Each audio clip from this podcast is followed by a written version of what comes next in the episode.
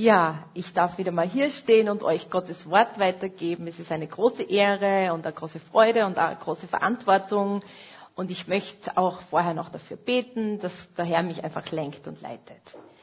Ja, Herr, ich möchte einfach danken für dein wunderbares, kostbares Wort, das so lebendig ist, das so kräftig ist, das wirkt, das ist, das uns leitet und führt auf unserem Weg, Herr. Danke, Herr, für dein wunderbares, kostbares Wort, für deinen Heiligen Geist, der uns dein Wort immer wieder neu lebendig macht und aufzeigt, was dran ist. Herr, und ich bete jetzt dass du mich gebrauchst, dass du mir einfach ja, die Worte, die, die gesagt werden sollen, auf den Mund legst und dass ich das auf eine Art und Weise auch tun kann, ja, dass, dass Menschen dadurch berührt werden, dass du mit deinem Heiligen Geist wirkst und Menschenherzen berührst.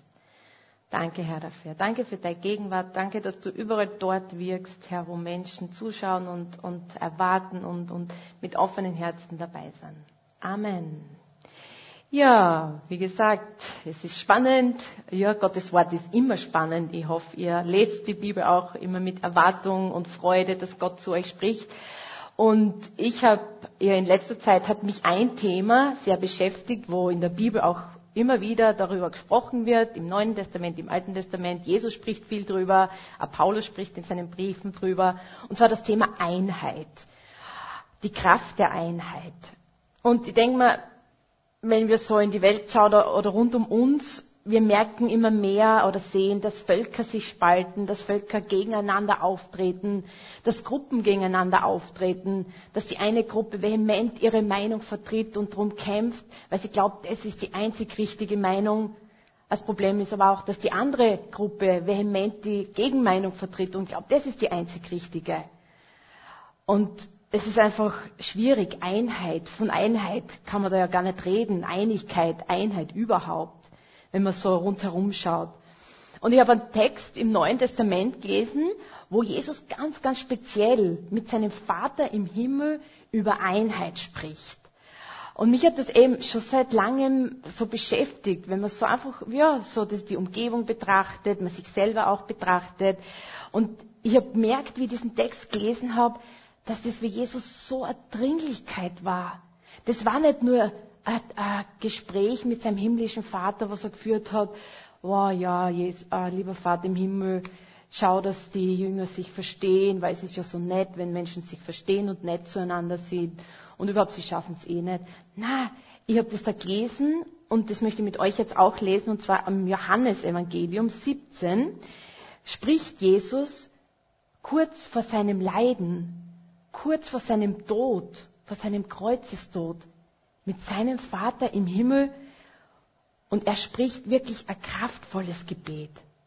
Und lasst uns zusammen die Bibel aufschlagen, wenn ihr eine Bibel bei der Hand habt oder sonst könnt ihr euch auch damit lesen. Und ich möchte mit euch Johannes 17 ab Vers 6 lesen. Ich habe deinen Namen den Menschen offenbart, die du mir aus der Welt gegeben hast. Sie waren dein und du hast sie mir gegeben und sie haben dein Wort bewahrt. Nun wissen sie, dass alles, was du mir gegeben hast, von dir kommt. Denn die Welt, die du mir gegeben hast, habe ich ihnen gegeben. Und sie haben sie angenommen und wahrhaftig erkannt, dass ich von dir ausgegangen bin. Und sie glauben, dass du mich gesandt hast. Ich bitte für sie. Nicht für die Welt bitte ich, sondern für die, die du mir gegeben hast, denn sie sind dein. Und alles, was mein ist, das ist dein. Und was dein ist, das ist mein und ich bin in ihnen verherrlicht. Und ich bin nicht mehr in der Welt, sie aber sind in der Welt. Und ich komme zu dir, Vater. Heiliger Vater, erhalte sie in deinen Namen, den du mir gegeben hast, dass sie eins seien wie wir. Und ab Vers 20 noch bis Vers 23.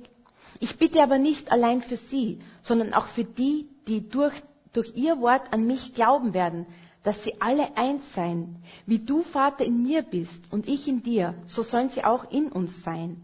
Auf dass die Welt glaubt, dass du mich gesandt hast. Und ich habe ihnen die Herrlichkeit gegeben, die du mir gegeben hast, auf dass sie eins seien, wie wir eins sind. Ich in ihnen und du, du in mir. Auf die, dass sie vollkommen eins sind und die Welt erkennt, dass du mich gesandt hast und sie liebst, wie du mich liebst.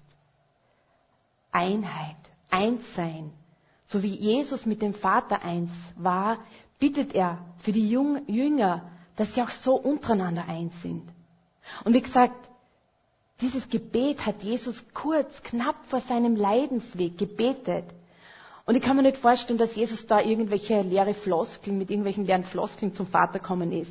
Nein, ich habe gespürt, dass das so eine Dringlichkeit für Jesus war. Diese Einheit zu wahren unter den Jüngern, unter seinen Nachfolgern. So wie er es vorgelebt hat, seinen Jüngern. Einheit, wie Jesus die Einheit mit seinem Vater gelebt hat. Und das, ich finde es so genial, weil er auch sagt, Jesus, ich bete nicht nur für die Jünger, sondern auch die, alle, die noch an mich glauben werden. Und ich habe mir gedacht, wow, Jesus hat da für mich gebetet, für dich gebetet, für uns als Gemeinde gebetet, dass die Einheit bewahrt bleibt. Wie genial. Aber ich habe mir gefragt, warum? Warum ist das für Jesus so ein grundlegendes Thema? Warum ist es so wichtig? Warum hat er das so betont, dass die Jünger eins sind, so wie er mit seinem Vater eins war? Und es waren sicher keine das war kein unwichtiges Gebet. Die Einheit, die er mit seinem himmlischen Vater gelebt hat, das hat er sich ja gewünscht und hat dafür stark wirklich eingestanden im Gebet, dass diese Einheit auch unter seinen Nachfolgern gelebt wird. Und ich habe im Duden nachgeschaut und dort habe ich für das Wort Einheit folgende Erklärung gefunden. Als ganzes wirkende Geschlossenheit und innere Zusammengehörigkeit. Mir hat das gefallen, so als ganze wirkende Geschlossenheit und eine innere Zusammengehörigkeit. Und ich weiß nicht, wie es euch geht. Also ich merke es halt im Leben, dass das nicht immer so leicht ist in den Beziehungen mit den Mitmenschen, sei es jetzt in der Ehe oder in Familie oder sogar in Gemeinde, dass das immer so harmonisch abgeht. Aber bedeutet es, dass wir eigentlich immer einer Meinung sein müssen oder dass ich mir überhaupt keine eigene Meinung bilden darf, dass ich nichts hinterfragen darf und eigentlich zu allen Dingen einfach Ja und Amen sagen muss? Ich denke mir überhaupt nicht. Ich denke, wir, wir leben in einem Land, wo wir Meinungsfreiheit haben, wo jeder seine Meinung sagen darf. In vielen anderen Ländern der Erde ist es eh nicht so, aber wir leben in einem Land und das ist auch gut so. Meinungsfreiheit ist gut. Aber trotzdem merkt man auf der anderen Seite auch, dass wir in herausfordernden Zeiten leben, dass sich eben Gruppen spalten, dass die eine Gruppe so vehement gegen die andere auftritt. Und ich denke mal, gerade so diese Corona-Krise ist der beste Nährboden dafür und gibt genug Stoff her, Trennung zu verursachen, Spaltung, Parteiung unter Menschen, sogar vielleicht unter Familien, ja unter verschiedenen Gruppen. Ich glaube, wir merken das alle, also vielleicht in unserer Umgebung näheren oder auch einfach, wenn wir so in die Welt schauen. Und ich glaube es aber wichtig, dass wir uns eine Meinung über aktuelle Themen bilden dürfen. Aber ich finde es bedenklich, wenn, wenn man den Anspruch hat oder wenn ich den Anspruch habe, dass nur meine Meinung die einzig richtige ist. Dass nur das die richtige Meinung ist und dass ich dafür kämpfen muss und das jeden reindrücken muss. Und ich glaube, dass diese Einstellung auch gar nicht so vor Christen halt macht. Und ich glaube auch nicht umsonst, dass die Bibel sehr viel über Einheit miteinander spricht, dass Einheit wichtig ist. Aber wie gehen wir damit um? Können wir das erleben? Oder muss ich meine Meinung wirklich jeden reindrücken und sagen, hey, das ist die einzig richtige und ich, was ich glaube, das ist das Richtige? Wir leben ja in einer Welt, wo Toleranz sehr groß geschrieben ist, was, was ja sehr wichtig ist und was sehr viel Freiheit mit sich bringt. Aber trotzdem merken wir immer wieder, dass es eine große Intoleranz aufkommt da gegenüber Personen oder Meinungen, die nicht der eigenen entsprechen, Vorstellungen entsprechen. So ganz nach dem Motto, ich finde es voll super, wenn jeder Mensch seine eigene Meinung sagen darf und tut, sofern es meiner Meinung entspricht. Aber eigentlich ist Toleranz ja die Fähigkeit, die Meinung des anderen zu ertragen oder zu erdulden, mit der er nicht übereinstimmt.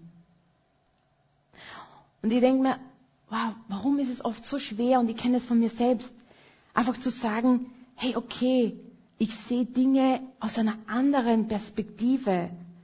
Ich sehe Dinge in einer anderen Art und Weise und habe einen anderen Standpunkt dazu. Aber wir müssen uns eh deshalb nicht die Köpfe einschlagen oder sogar hassen. Aber warum sage ich das zu euch heute? Ich denke unter Christen geht es ja sowieso nicht so zu. Ich meine, das ist ja kein Thema unter uns eigentlich, oder? Aber trotzdem, wie gesagt, die Bibel spricht über das Thema Einheit. Jesus spricht viel. Gerade in diesem starken Gebet spricht er über Einheit. Paulus spricht in seinen Briefen viel drüber. Und ich denke mir, dass das trotzdem ein aktuelles Thema ist. Dass es damals aktuell war, vor tausenden vor Jahren zu Jesus Zeiten, dass es heute noch aktuell ist und dass es nicht an Aktualität verliert, bis Jesus wiederkommt. Sogar unter Christen. Jesus betet in, seinem, in unserem Ausgangstext so vehement für die Einheit unter Jüngern und unter seinen Nachfolgern. Und der Paulus schreibt in seinen Briefen viel drüber an verschiedene Stellen, sei es an den Korintherbrief, wo ja viel Streit und, und, und Spaltung auch war, und Kolosserbrief, aber auch im Epheser. Und ich möchte da ein paar Verse vorlesen, wie Paulus an die Epheser schreibt, Epheser 4, 1 bis 6. So ermahne ich euch nun, ich, der Gefangene in dem Herrn, dass ihr der Berufung würdig lebt, mit der ihr berufen seid, in aller Demut und Sanftmut in Geduld. Ertragt einer den anderen in Liebe und seid darauf bedacht, zu wahren die Einheit im Geist durch das Band des Friedens. Ein Leib, ein Geist, wie auch berufen seid zu einer Hoffnung eurer Berufung. Ein Herr, ein Glaube, eine Taufe, ein Gott und Vater aller, der da ist, über allen und durch alle und in allen. Paulus fordert die Epheser auf, darauf zu achten, dass die Einheit bewahrt wird. Und in einer anderen Übersetzung heißt es im Vers 3, und eifrig bemüht seid, die Einheit des Geistes zu bewahren durch das Band des Friedens. Eifrig bemüht, das ist etwas Aktives, wo ich mich selbst wirklich anstrenge und alles dran setze boah, ich, ich bemühe mich, hey, ich, ich möchte echt das Beste geben, dass ich mit meinen Mitmenschen auskomme, dass ich nicht Streit wirklich so, ja, als, als vorrangig sehe oder, oder, oder andere Meinungen, sondern dass ich mich echt darum bemühe.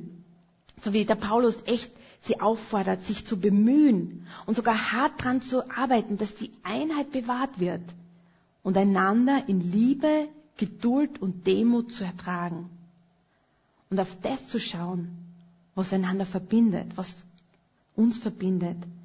Ein Leib, ein Geist, eine Hoffnung, ein Herr, ein Glaube und ein Gott. Und ich denke mir, Einheit passiert nicht von selbst. Das, das fällt nicht einfach nur so vom Himmel. Wir müssen und sollen und dürfen etwas dazu beitragen. Jeder Einzelne.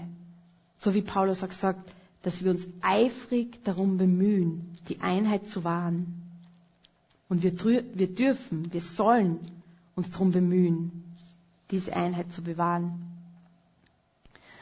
Aber wenn man so in die Welt schaut, könnte man eigentlich ja den Kopf in den Sand stecken und sagen, Entschuldigung, hey, schau dich nur um. Überall nur Streit, Hass, Zank, Krieg, Spaltung. Sollen mal die Mächtigen, ja, die Machthaber schauen, dass sie Frieden stiften und nicht nur Hass und Spaltung. Ja, oder unter uns Christen. Na gut, das könnten ja die Leiter oder die Pastoren schauen, dass Frieden gelingt, dass Einheit herrscht. Aber ich denke mir, es beginnt bei mir selbst. Bin ich selbst bemüht, so wie es Paulus zu den Gläubigen sagt, die Einheit im Geist zu wahren oder anders gesagt, setze ich alles dran, dass diese Einheit nicht zerstört wird? Setze ich alles dran, dass ich mit meinen Nächsten, mit meinen Geschwistern in Einheit und Frieden leben kann?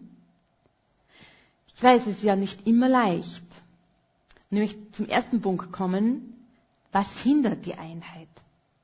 Und ich hatte vor längerer Zeit ein Erlebnis mit einer Person hier aus der Gemeinde und ich habe es eh schon mal erzählt, aber ich denke mir, das war für mich so ein einschneidendes Erlebnis. Und zwar, ich war Leiterin, auch von einem Hauskreis und die andere Person hat auch die Leitungsfunktion gehabt, wir haben uns das so geteilt. Und die Person hat mich auf was aufmerksam gemacht, was sie, ja, was ich in, ihr, den Augen der Person falsch gemacht habe. Und ich hätte anders handeln sollen und das hat mir die Person gesagt. Und ich habe mich aber total im Recht gefühlt und habe mich so richtig aufgebäumt in all meiner Größe, habe gesagt, ich kann selbst entscheiden, was ich tue. Ich bin Leiterin, ich bin hier eingesetzt und du hast kein Recht, mir zu sagen, was ich falsch gemacht habe. Ich weiß, dass ich richtig gehandelt habe und ich habe den Auftrag bekommen und so ist es. Und habe dieser Person auch so klar meine Meinung reingedrückt.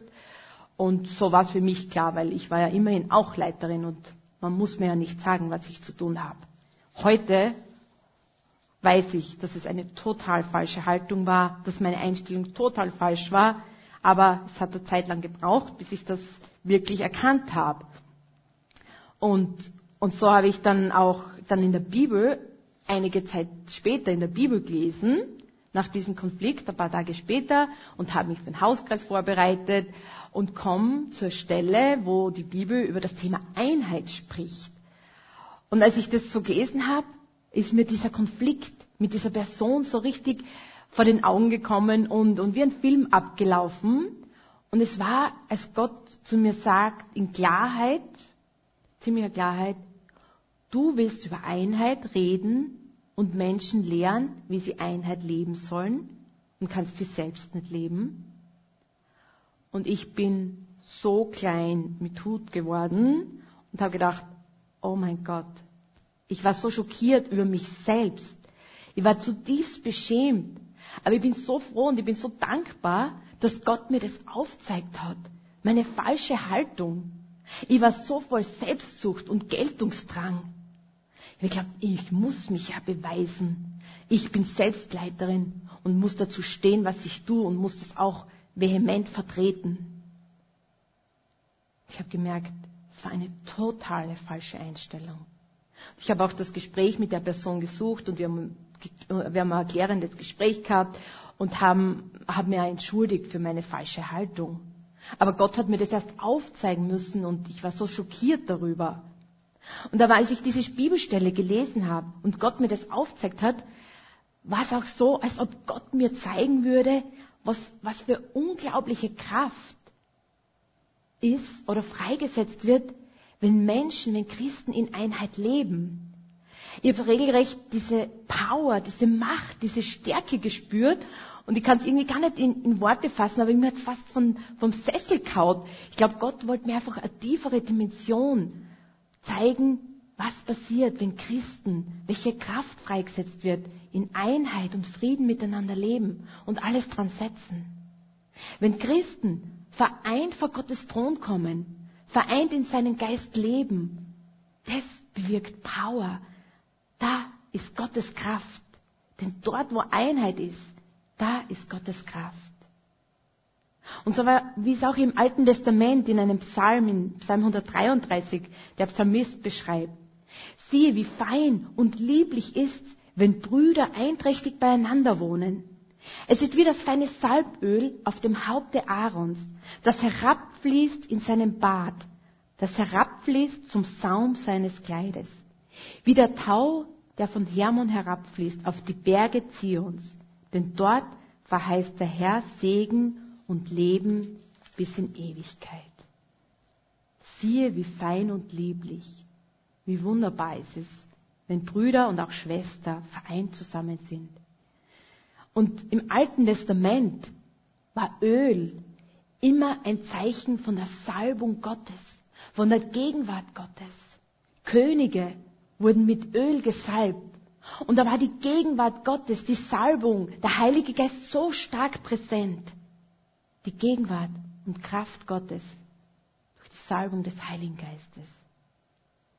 Wenn Brüder und Schwester in Einigkeit beieinander sind. Und dorthin verheißt Gott seinen Segen und seine Kraft, wie es ja auch hier im Psalm steht. Wollen wir das mehr und mehr erleben? Willst du das mehr und mehr erleben? Gottes Kraft in unseren Beziehungen, in unseren Ehen, in unseren Familien, in unseren Gemeinden. Wir brauchen das mehr und mehr. Und ich, mir ist so eines auch so klar worden, es gibt einen, dem Einheit überhaupt nicht gefällt. Und es ist der, der Teufel. Das steht auf seinem Plan. Einheit zu zerstören. Einheit in Ehen, in Familien, in Gemeinden und Kirchen. Und er setzt alles dran, dass sich Gemeinden vielleicht spalten und nicht mal spalten müssen. Wenn einfach Christen in Streit, in Kritik untereinander, Klatsch und Tratsch leben, in Unvergebenheit miteinander leben. Ich denke mir, wenn das vorrangig ist, dann gehen Christen am Ziel vorbei, an ihrer Bestimmung. Denn ich glaube, dort, wo keine Einheit ist, dort, wo Einheit nicht gelebt wird, wird jede Art von Gemeinschaft ein kraftloser Haufen, der nicht viel in der Welt bewegt. Ich möchte aber heute und hier mit aller Klarheit und Deutlichkeit sagen, dass ich mit nie, mit niemals mit dem Finger auf jemanden zeigen würde. Hier. Weil wenn ich mit einem Finger auf jemanden zeige, dann sind mindestens drei Finger, die auf mich zeigen. Und ich weiß, dass ich selbst in meinem Leben Menschen verletzt habe. Manchmal unbewusst, manchmal vielleicht sogar gar bewusst, dass ich über Menschen geredet habe. Und das ist eine Sache, die ich mit Gott ins Reine bringen möchte und auch gegebenenfalls mit anderen Menschen.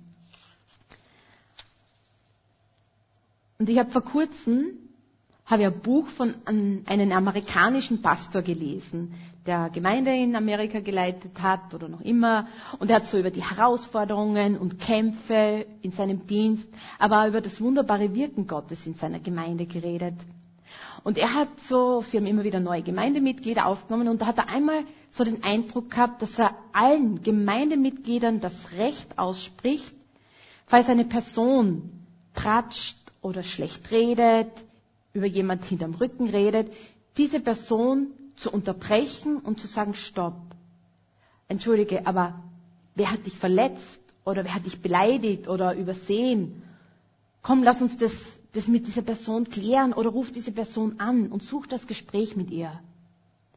Und ich hab, mich hat dieser Gedanke gefallen, mir hat dieser Gedanke gefallen und diese Vorgehensweise. Und ich bin überhaupt nicht der Typ, der sagt, wow, man muss jetzt aus Büchern irgendwelche Programme oder irgendwelche Sachen rauskopieren und das sofort auf eine andere Gemeinde oder Gemeinschaft übernehmen. Aber mir hat einfach diese Vorgangsweise und der Gedanke gefallen, denn der Punkt des Pastors war einfach, er wollte nicht zulassen, dass Klatsch und Tratsch und Kritik sucht, welches das Potenzial hat, viel Unfrieden, Missstimmung oder sogar Parteiungen zu verursachen, dass sich das in der Gemeinde ausbreitet. Ich glaube, dass Klatsch und Tratsch und Kritiksucht, Unvergebenheit den Heiligen Geist betrübt und dadurch viel zerstört wird und vor allem Einheit. Und dass die Kraft Gottes nicht in der Art und Weise wirken kann, wie es sich Gott für die Gemeinde, für die Gemeinschaft gedacht hat. Und so möchte ich zum zweiten Punkt kommen. Einheit bewirkt Kraft. Jesus betet ja zum Vater um diese Einheit unter seinen Jüngern. Diese Einheit, die er, er ihnen auch vorgelebt hat. Und er betet nicht nur drum, weil es halt nett ist, weil es schön ist, wenn Menschen sich gut verstehen und weil das einfach, ja, toll ist. Nein, er betet wirklich aus einer Dringlichkeit, weil er weiß, was Einheit bewirkt. Und so wie, Johann, wie Jesus in unserem Ausgangstext gesagt hat, und ich lese da nochmal ein Vers vor, Vers 21, Johannes 17. Wie du, Vater, in mir bist und ich in dir, so sollen auch sie in uns sein, auf dass die Welt glaube, dass du mich gesandt hast. Einheit hat einen Zweck, so wie es hier steht, dass die Welt glaubt oder damit die Welt glaubt, dass du mich gesandt hast. Und im Vers 23 legt Jesus noch eins drauf auf dass sie vollkommen eins sein und die Welt erkennt, dass du mich gesandt hast und sie liebst, wie du mich liebst. Dass die Menschen Gottes Liebe erkennen, damit Gottes Liebe in dieser Welt präsent wird und erlebbar wird durch Einheit. Einheit unter Christen hat ein Ziel und hat einen Zweck, dass Menschen Gottes Liebe erkennen und zum Glauben an Jesus Christus kommen. Es bewirkt Großes in unserer Welt, wenn Einheit bewusst gelebt wird und darauf geachtet wird. Ja, alles daran gesetzt wird, dass diese Einheit bewahrt wird.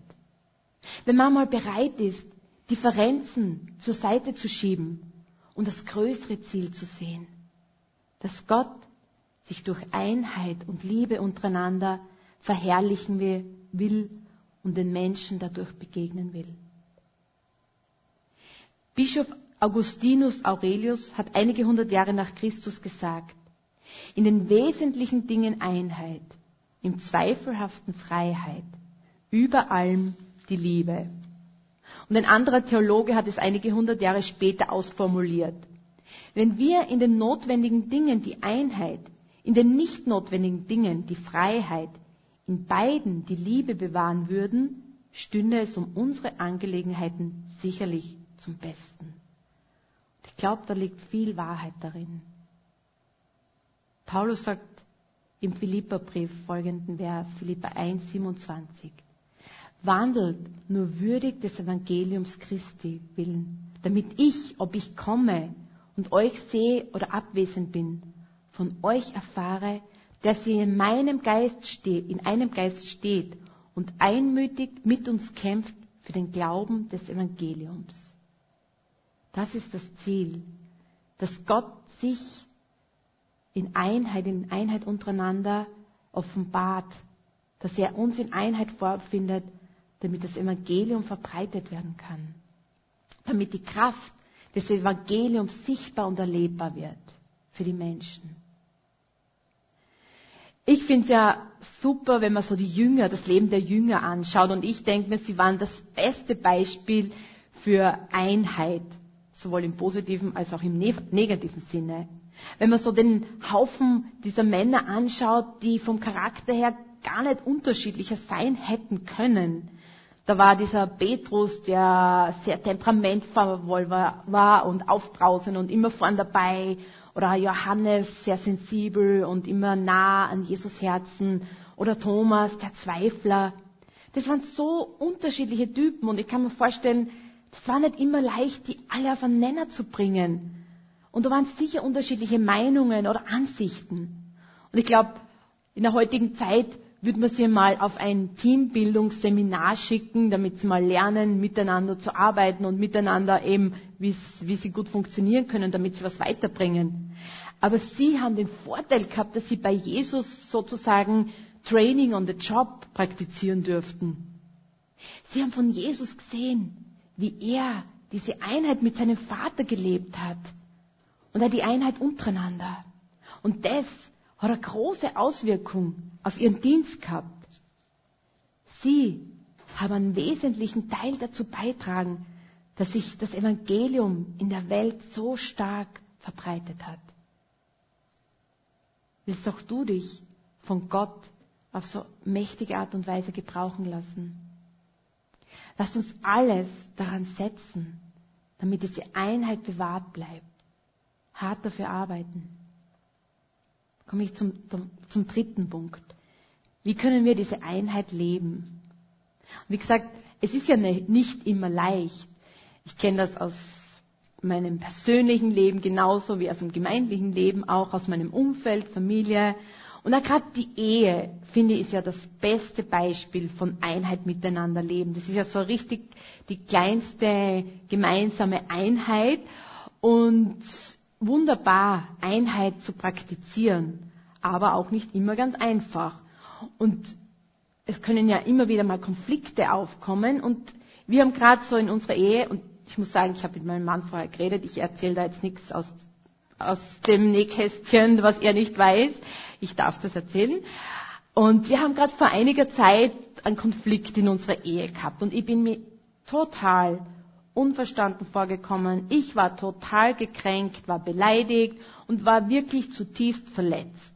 Und ich habe das aber auch nicht gleich angesprochen, weil als Frau denkt man, Mann muss das ja merken, wenn es einer Frau nicht gut geht. Und so habe ich halt geschmollt und, und so meine Gedanken freien Lauf gelassen und es sind immer mehr negative Gedanken kommen und dann auch so Zweifel überhaupt, ob er mich noch liebt und dann Vorwürfe und schlussendlich ist auch so eine Art Hartherzigkeit in mir aufgekommen, so auf der Art, wenn er zu mir so ist, kann ich zu ihm auch so sein. Ja, egal. Und dann habe ich so gemerkt, dass diese Gedanken so rundherum sich spinnen, wie eine Spinne, die ihre Beute so einfängt und so einwickelt. Und Gott sei Dank ist mir das bewusst geworden. Ich habe gedacht, nein, diese Gedanken sind nicht richtig. Weder Gott denkt so über Ehe, noch ich sollte es tun, weil ich glaube und ich weiß, dass diese Gedanken zerstörerisch sein können, dass sie eine zerstörerische Wirkung haben können. Und ich habe gemerkt, dass ich dem Feind voll viel Raum gegeben habe in meinen Gedanken, dass mir das total runtergezogen hat und Zweifel und Ängste in mir aufkommen sind. Und ich habe entschieden, na, das lasse ich nicht zu. Du hast keine Chance. Und habe mir entschieden, ich rede mit meinem Mann. Und dann haben wir das Gespräch gesucht und ich habe einfach gesagt, wie es mir geht und was mich verletzt hat. Und ich bin auch draufgekommen, ihm, ihm war es gar nicht bewusst, dass er mich damit verletzt hat, dass man Dinge aus total unterschiedlichen Perspektiven auch sieht und auch manchmal Dinge sagt, die, die ihm gar nicht bewusst sind oder aus einer Prägung heraus handelt, die dem anderen vielleicht fremd ist. Und ich habe es so wichtig gefunden, dass wir darüber reden und das auch klären und auch die Sichtweise des anderen einmal ja, sehen oder annehmen können. Aber mir ist auch klar geworden, wie leicht es geht, dass man sich Stück für Stück so innerlich voneinander entfernt. Dass man es zulässt, dass negative Gedanken aufkommen, dass sich nach außen hin vielleicht nichts ändert, aber dass so innerlich Stück für Stück Einheit zerstört wird. Dass diese innere Zusammengehörigkeit Schritt für Schritt zerbricht und da somit schlussendlich eine Einheit zerstört wird oder zerstört werden kann. Und wir haben uns entschlossen, dass wir täglich für unsere Ehe beten. Dass wir täglich um Schutz für unsere Ehe beten. Und ich habe mir entschlossen, echt für meinen Mann zu beten. Ja, für uns zu beten, dass wir in das Bild hineinwachsen, was Gott für uns hat. Dass wir füreinander ein Segen sind und auch in weiterer Folge für andere Menschen in dieser Einheit dann ein Segen sein können, dass Gott uns gebrauchen kann in dieser Welt. Und darum wollen wir kämpfen im Gebet und alles dran setzen. Und wie gesagt, der Feind schläft nicht und er, er will Einheit zerstören, dort wo es ihm möglich ist, in Familien, in Ehen, in Gemeinden. Aber die Frage ist, betest du für deine Ehe, für deinen Ehepartner, für deine Beziehung, für deine Familie, für Einheit in der Familie oder auch in der Gemeinde. Und setzen wir alles dran. Sind wir bereit, den anderen, die andere Person mit den liebenden Augen Gottes zu sehen? In all seiner Andersartigkeit, Unterschiedlichkeit, anderer Prägung. Jesus sagt im Johannesevangelium Kapitel 13, Vers 34. Ein neues Gebot gebe ich euch, dass ihr euch untereinander liebt, wie ich euch geliebt habe, damit auch ihr einander liebt habt, lieb habt. Daran wird jeder Mann erkennen, dass ihr meine Jünger seid, wenn ihr Liebe untereinander habt. Daran wird die Welt erkennen, dass ihr meine Jünger seid, wenn ihr einander liebt. Die Liebe, die fällt nicht immer vom Himmel. Und im alltäglichen Leben ist es nicht immer leicht, diese Liebe zu praktizieren und zu leben. So unterschiedlich, wie wir sind und über gewisse Dinge denken. Aber so wie wir heute gehört haben, sollen wir uns eifrig darum bemühen. Wir sollen alles dran setzen, diese Liebe und Einheit zu leben, zu praktizieren, zu bewahren. Denn daran, damit die anderen in den, ja, und auch den anderen mit den liebenden Augen Gottes zu sehen und Differenzen einmal beiseite zu schieben und sich für das höhere Ziel einzusetzen. Dass die Menschen in uns und an uns Gottes Liebe erkennen und erleben können.